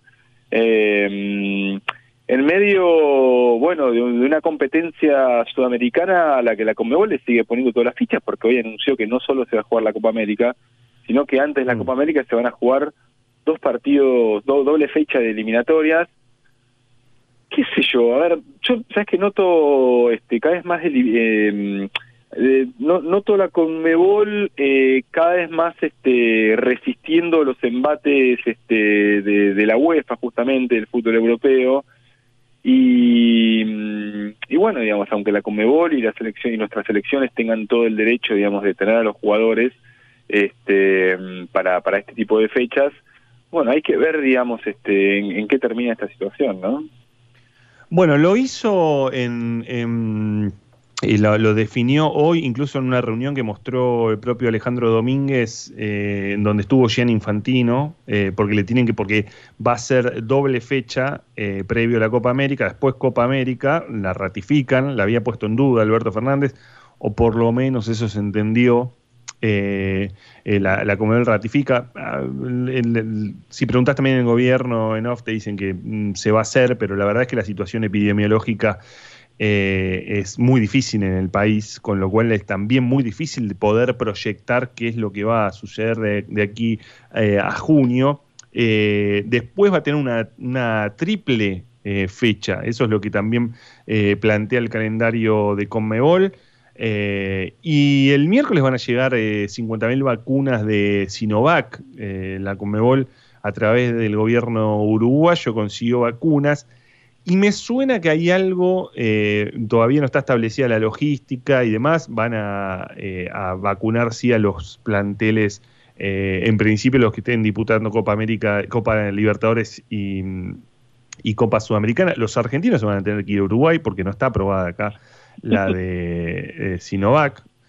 como, es como, que el casino flotante, ¿no? Que no puede haber casino en la ciudad de Buenos Aires, entonces lo pusieron en el río. Claro.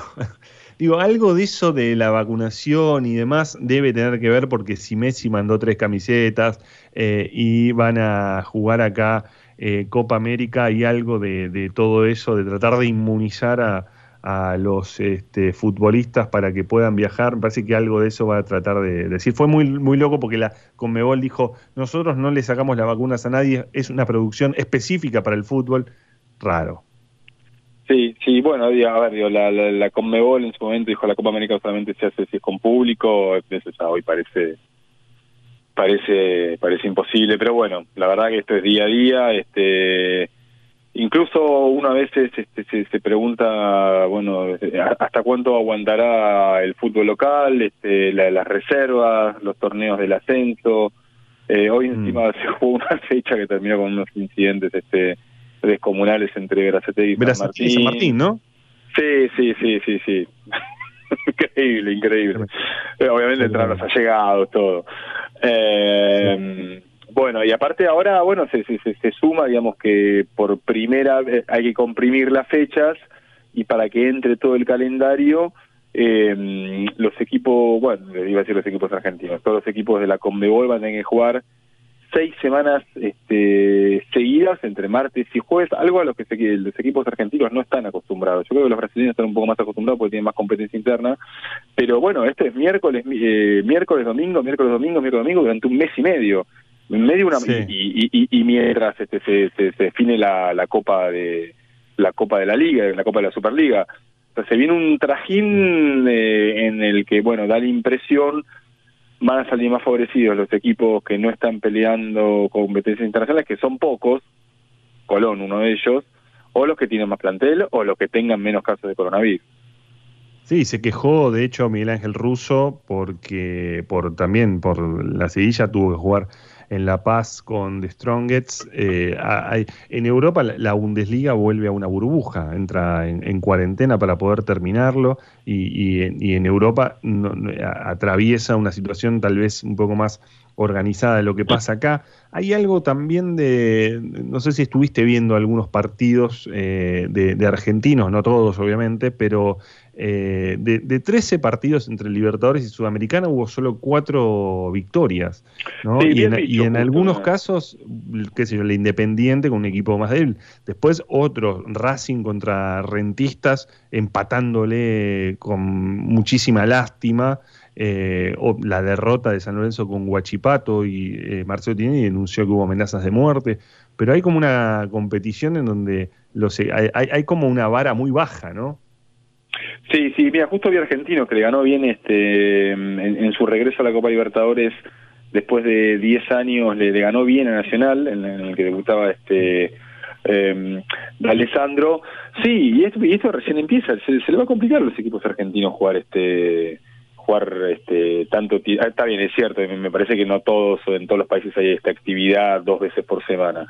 Eh, bueno nada y al mismo tiempo digamos hay un montón de otras competiciones en Conmebol de las cuales no, nosotros no estamos tan al tanto pero Felipe Fernández me, apunta desde Montevideo que el, 22 de mayo, por ejemplo, se hace un torneo de fútbol playa de la Conmebol, que tiene que jugar Argentina, tiene que jugar todos los equipos, y ese estaría suspendido, y después se está haciendo la Libertadores de Futsal en Uruguay, y da la impresión también que, los jugadores, aunque hay una vacunación de, una dosis, a la segunda dosis no llegarían, con lo cual se suspendería. La verdad que esto es un, día a día permanente. Totalmente, un día a día permanente y mientras tanto quedará media hora todavía de era por abajo en el que tal vez hablemos de libros, Burgo. Ese día. Era por abajo, deporte, entrevistas, debates, actualidad, historia todo el deporte del mundo en la 1110.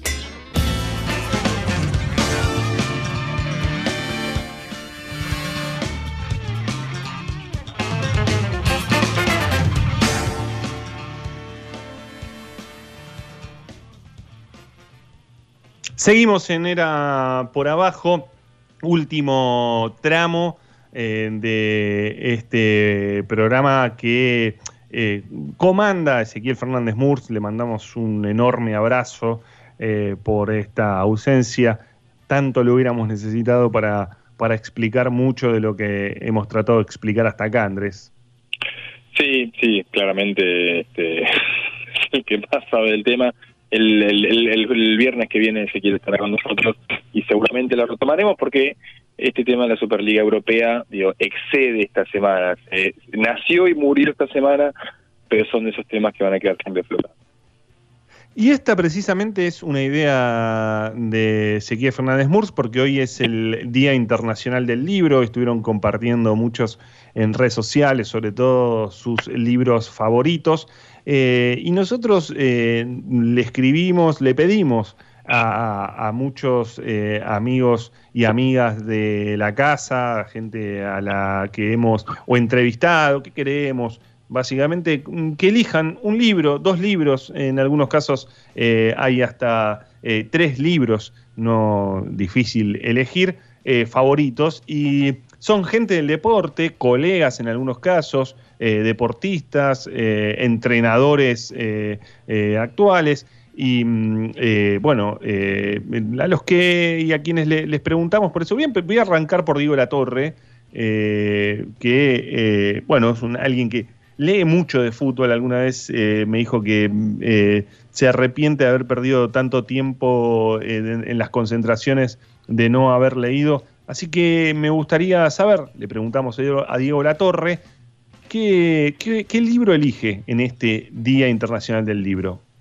Hola, ¿qué tal? ¿Cómo va? Soy, soy Diego Latorre. Bueno, tengo varios libros favoritos, pero mi libro de cabecera, mi libro de consulta, eh, es eh, sin duda Fútbol sin trampa, de César Luis Menotti en conversaciones con Ángel Capa.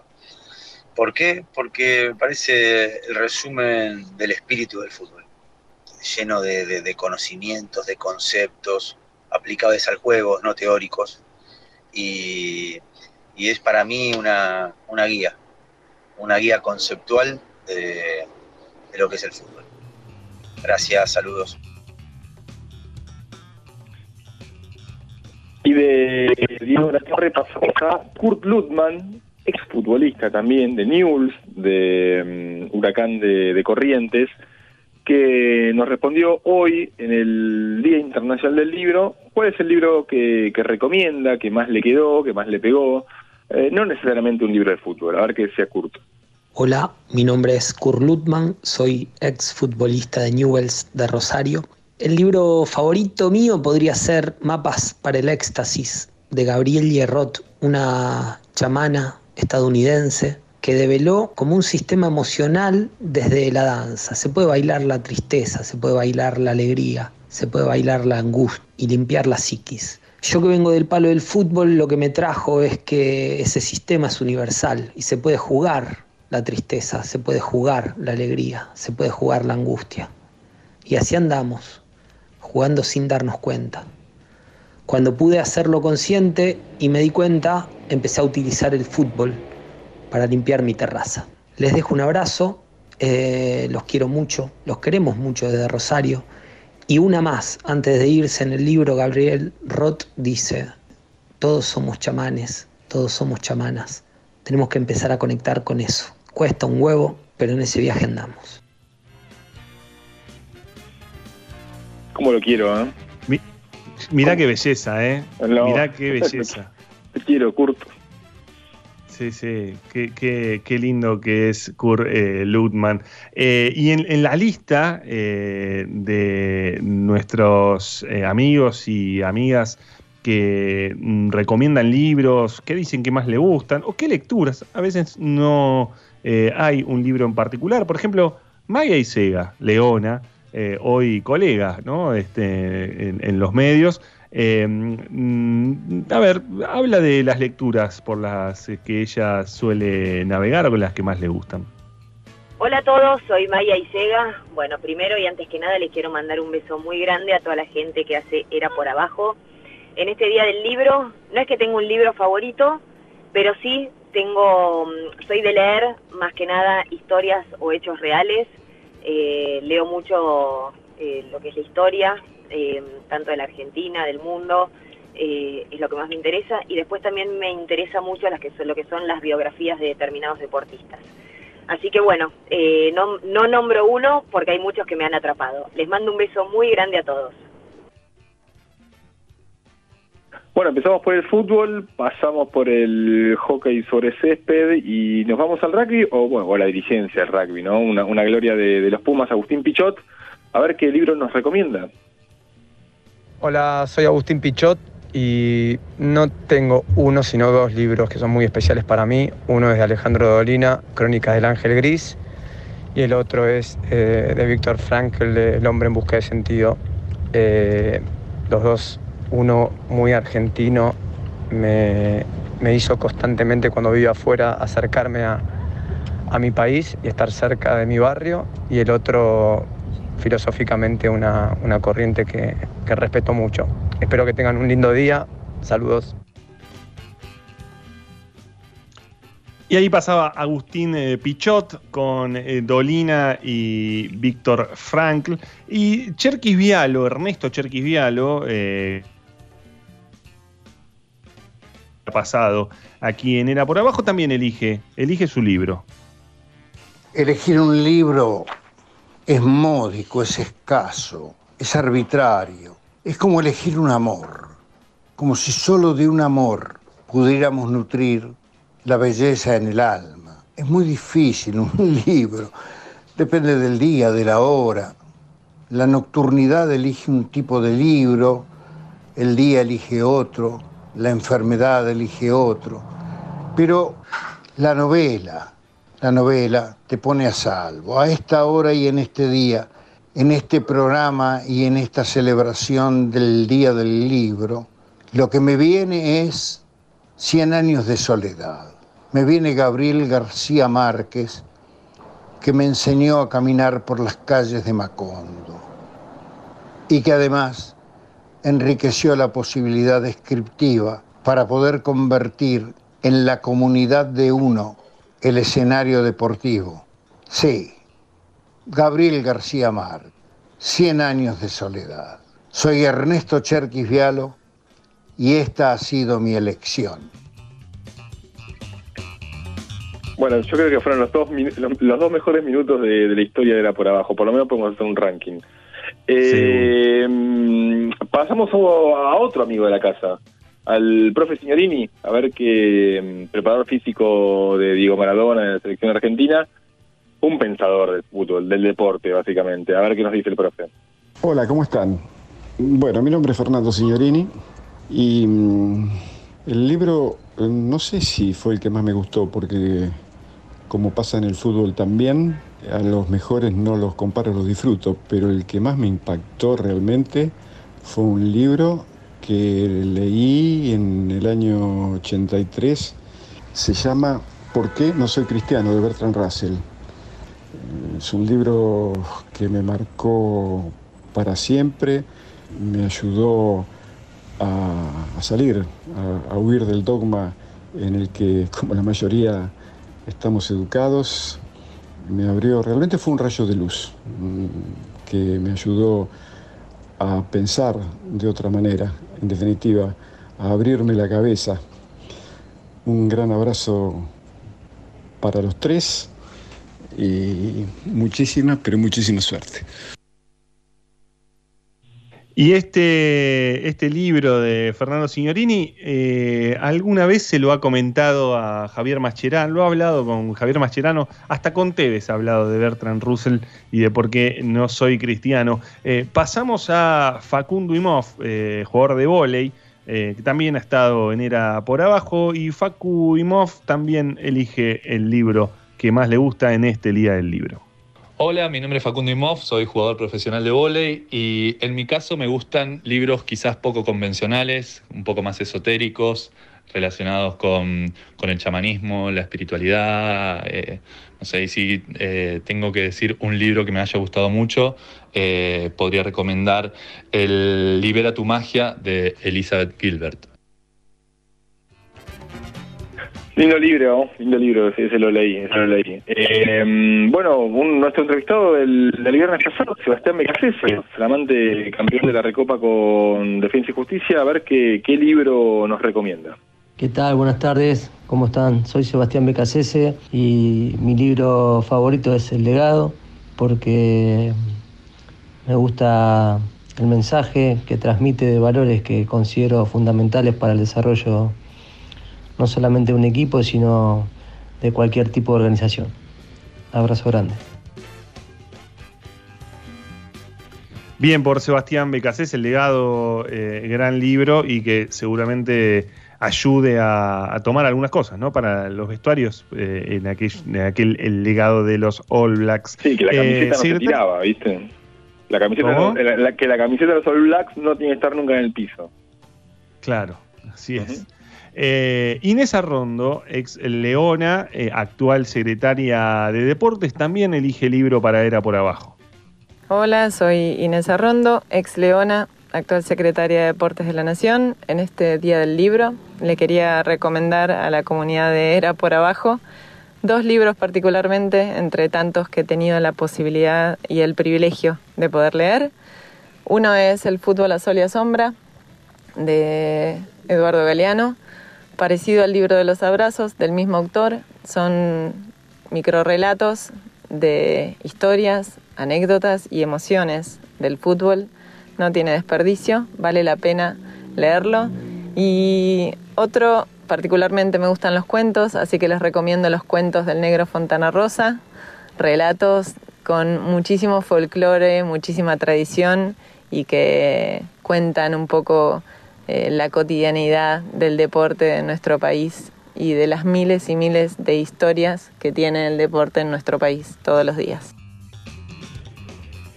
Bueno, ¿cómo, cómo no coincidir con, con Inés Arrondo, ¿no? Con Galeano y con Fontana Rosa. Eh, bueno, otro amigo de la casa, mm, bueno, un digo futbolista está en Central Córdoba ahora de, de larga trayectoria, este Ignacio Bollino, estamos hablando de él. Y escritor, el y fut- y escritor. escritor, claro, esas dos cosas iba a decir. Futbolista y escritor, de los dos lados este, del mostrador. A ver, Boschi, ¿qué, ¿qué nos recomienda? Hola, mi nombre es Ignacio Bollino. se me hace imposible elegir un libro favorito. Voy a decir algunos que fueron importantes. El Llano en Llamas, de Juan Rulfo. El extranjero, de Albert Camus. eh, La Virgen Cabeza, de Gabriela Cabezón Cámara. eh, cualquier libro de Kurt Lundman y cualquier libro de John Berger. Eh, bueno, espero que no me haya pasado rosca. No, ¿cómo te vas a pasar de rosca, Boshi? Para nada. Eh, bueno, hermoso. Y otra mención también para Kurt Lundman. Eh, Ramiro Martín, periodista argentino en Barcelona, ha estado bastantes veces en el por abajo porque eh, nos eh, orienta muchas veces sobre el Barça y sobre Messi. Ramiro Martín también elige sus libros. Hola, ¿qué tal? Soy Ramiro Martín y mi libro preferido de, la vida es eh, Ficciones de Jorge Luis Borges y en términos deportivos, sin ninguna duda, mi libro preferido es No te vayas campeón de Roberto Fontana Rosa. Un abrazo para todos. Bueno, sabes que yo creo que es el, el bueno, es- a ver, digo, los rankings son digo, tan arbitrarios, subjetivos, son un juego, pero coincido, digamos, si, si yo tengo que elegir un, un libro de fútbol argentino, para mí el, el- el mejor, o con todas las comillas del mundo, digamos, yo me quedo con No te vayas campeón, el libro de Fontana Rosa. Bueno, ¿Sabés otra- qué te iba a decir? ¿Sabés Sí. qué te iba a decir? Que eh, ficciones, y no te vayas campeón, eh, cada uno por, eh, por su lado y por su significancia, están en ese top, ¿no? En donde muchos lo, lo- Eh. lo elegiríamos. Sí, sí, sí. Bueno, otra colega, eh, Marcela Mora y Araujo, a ver qué, qué nos recomienda. Hola, soy Marcela Mora y Araujo. Y el libro que elijo para brindar hoy en el Día del Libro, no sé si es el favorito de todos los libros, elegir un libro es como elegir un partido. Pero ese, uno que me impactó mucho, lo leí muy joven, Miedo y Asco en Las Vegas, de Hunter Thompson. En el medio del delirio, las drogas y esa eh, escuela de periodismo, de nuevo periodismo del momento, la locura de la experiencia personal, eh, el comentario social no falta. Y mi parte favorita sigue siendo la sección que se llama No hay simpatía para el diablo. Cuando ya convencido de que va a terminar preso, lee un diario y leyendo las primeras páginas eh, ve los escándalos políticos y los horrores que se cometen en el mundo y dice, comparado a esto yo soy un ciudadano respetable, el castigo no será tan arduo. Y de repente reflexiona, o será, porque llega a las páginas deportivas y ve un pequeño recuadro sobre Muhammad Ali. Su caso había estado sentenciado bajo la Corte Suprema en la apelación final y lo condenaron a cinco años de prisión por negarse a matar vietnamitas. No tengo nada en contra de los Vietcongs, había dicho Ali. Cinco años. Divino esto de Marcela Mora y Araujo. eh, y Waldo Cantor, eh, bueno, un hombre, una eh, leyenda de- del deporte, eh, bueno, porque además de, voleibolista fue un hombre olímpico, medalla de bronce en Seúl 88. Eh, Waldo Cantor también nos eh, elige su libro. Hola, mi nombre es Waldo Cantor y entre mis libros preferidos elijo El hombre que amaba a los perros de Leonardo Padura porque mm, cuenta hechos históricos importantísimos de la, de la historia moderna universal, todo dentro de una novela que es realmente impactante. Para mí un libro imprescindible.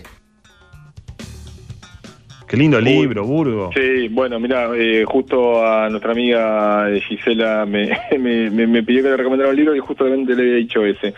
Eh, bueno, y cerramos con nuestra colega eh, Antonella Valderrey. Me interesa este Quedan dos, quedan dos, ¿eh? Ah, me comí. Bueno, vamos. Cierto, queda, queda también otro colega. Vamos con Antonella, eh, a ver qué, qué nos recomienda.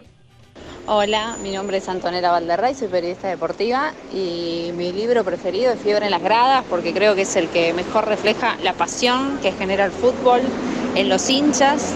Y si tengo que agregar uno, también indispensable creo para los periodistas y para los que gustan de- del análisis del juego, es la pirámide invertida, que lo leí hace poco y creo que, que es indispensable para, para entender un poco más la historia de la táctica, los entrenadores que revolucionaron el fútbol, los grandes equipos.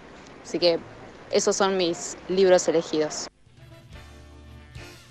Bueno, tanto hablar de- del fútbol inglés y, y en fiebre las gradas es eh, la gran pasión ¿no? de un hincha del Arsenal, de Nick Horby y la pirámide invertida de otro inglés. El de Wilson, sí, sí, sí, sí, el de Wilson es este. Bueno, son dos clásicos, ¿no? Eh, dos clásicos. el de- ¿Vos sabés que el de Wilson empezó por un, este, una sugerencia de Marcela Moreno Araujo? Sí, una, conversación, ¿no? Una conversación. sí, sí, sí. Lo cuenta, creo, Hay- ahí, hay- por ahí. Hay que hacer un libro de las tácticas, le dijo Marcela. Ah, bueno, yo lo hago. Y lo hizo Wilson. Este, sí, sí, sí, es este muy bueno. Yo eh, recomiendo mucho el tramo de, de México 86, ¿no? La línea de 5, de línea de 3, este, Bilardo y demás, porque es, es muy interesante. Este, Bilardo dice, yo inventé el libre de stopper, ¿no? Eh, Sí, y, y hay un técnico yugoslavio que dice cualquier cosa, dice Vilar. Yo, yo lo hacía en el, en el 84 antes, este, al mismo tiempo Dinamarca en ese mundial empieza jugando con, con línea de tres. Eh, sí, a ver, en todo caso lo que está claro, digamos que Vilardo lo que hizo fue el primer técnico en usar la línea de tres con éxito, con cierto éxito, porque Argentina gana ese mundial. Eh, dicho eso, digamos, y volviendo al libro de Wilson, que después escribió uno del fútbol argentino que yo no leí, tampoco escuché tan buenas críticas como este, pero lo bueno de ese libro de las tácticas de Wilson es que eh, eh, eh, en principio parece muy difícil hacer un libro de las tácticas que sea divertido, que sea ameno, Sí. y que sea informativo, y lo, lo consigue con sobras, es un gran libro, es un gran libro no solo para la gente que le gusta el fútbol. Bueno, ahora sí para cerrar, Javier Cáceres, eh, colega desde Berlín, eh, un querido colega allí en Alemania, Javier Cáceres elige su libro. Hola, soy Javier Cáceres, periodista del Süddeutsche Zeitung de Alemania. Y mi libro favorito, el libro más importante de mi vida, es un libro llamado ABC Fibel, que viene a ser el libro del abecedario, el libro con el que aprendí a leer. Y es el que me abrió el camino para todo lo demás. Así que me quedo con ese libro, ABC Fibel.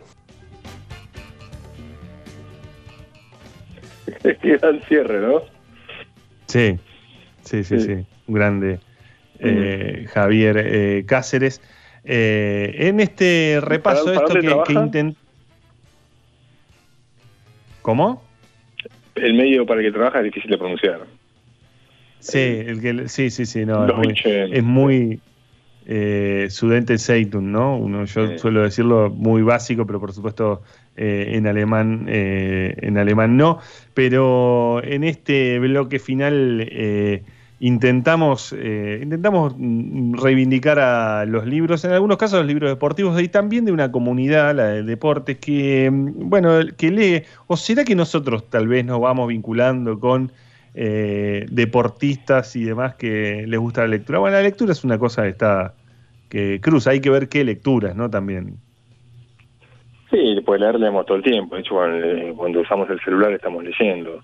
Eh, Vos tenías, sí. una- vos tenías ahí unos libros para, para, para decirnos. Sí, bueno, a ver, de, de- de los que no, de los que no fueron mencionados para, para no repetirnos, eh, digo, eh, no, no tiene relación con el fútbol. Patria de, de un español Aramburu me, me, me parece que es un, es, es- un ¿Lo gran leíste, libro. ¿Lo leíste? Sí, lo leí a, a comienzos de año. Es her- hermoso y vi la serie, ¿no? Está la serie Sí. también. Sí, la serie, claro, digo, leer el libro es- es- es mucho mejor porque el libro es casi una obra maestra. Bueno, a mí sí, yo siempre suelo, suelo este, mm, recomendar a Open el libro, la biografía de, de mm, Andrea Gassi, este, bueno, a ver, también este, bueno, El hombre que amaba a los perros, que recién mencionó Waldo Cantor, Anatomía en instante, un libro de Javier Cercas, y después, digamos, hay infinidad de, de- de- de libros, pequeños, grandes, medianos libros que, que, mm, que otros periodistas deportivos están sacando en estos tiempos y que a mí, a mí me fascina leer este mm, porque bueno porque nos permiten este a, partir de partidos de fútbol a partir de biografías eh, a partir de, equipos campeones nos permiten ir conociendo más sobre, sobre la historia, sobre los sentimientos de, nuestro deporte. Y le mandamos un abrazo a José Eses, porque en el, el, hilo de Twitter de arroba era por abajo 1110 eh, pone la tapa de eh, Este soy yo, ¿no? El, el, libro, la autobiografía. Quizás nuestro, nuestro open en escala, que es la autobiografía del Claudio sí. Turco García. Eh, de, de, Claudio Turco, Turco García, que, bueno, José trabajó sobre, sobre ese texto.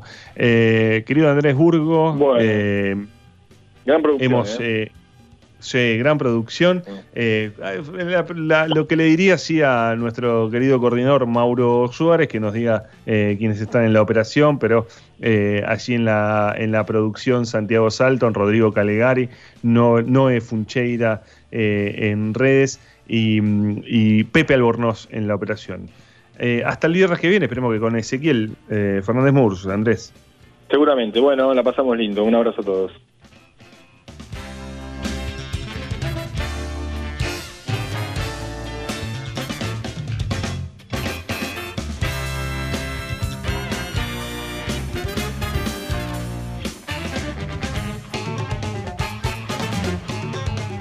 Era por abajo. Viernes de 20 a 22 en la 1110.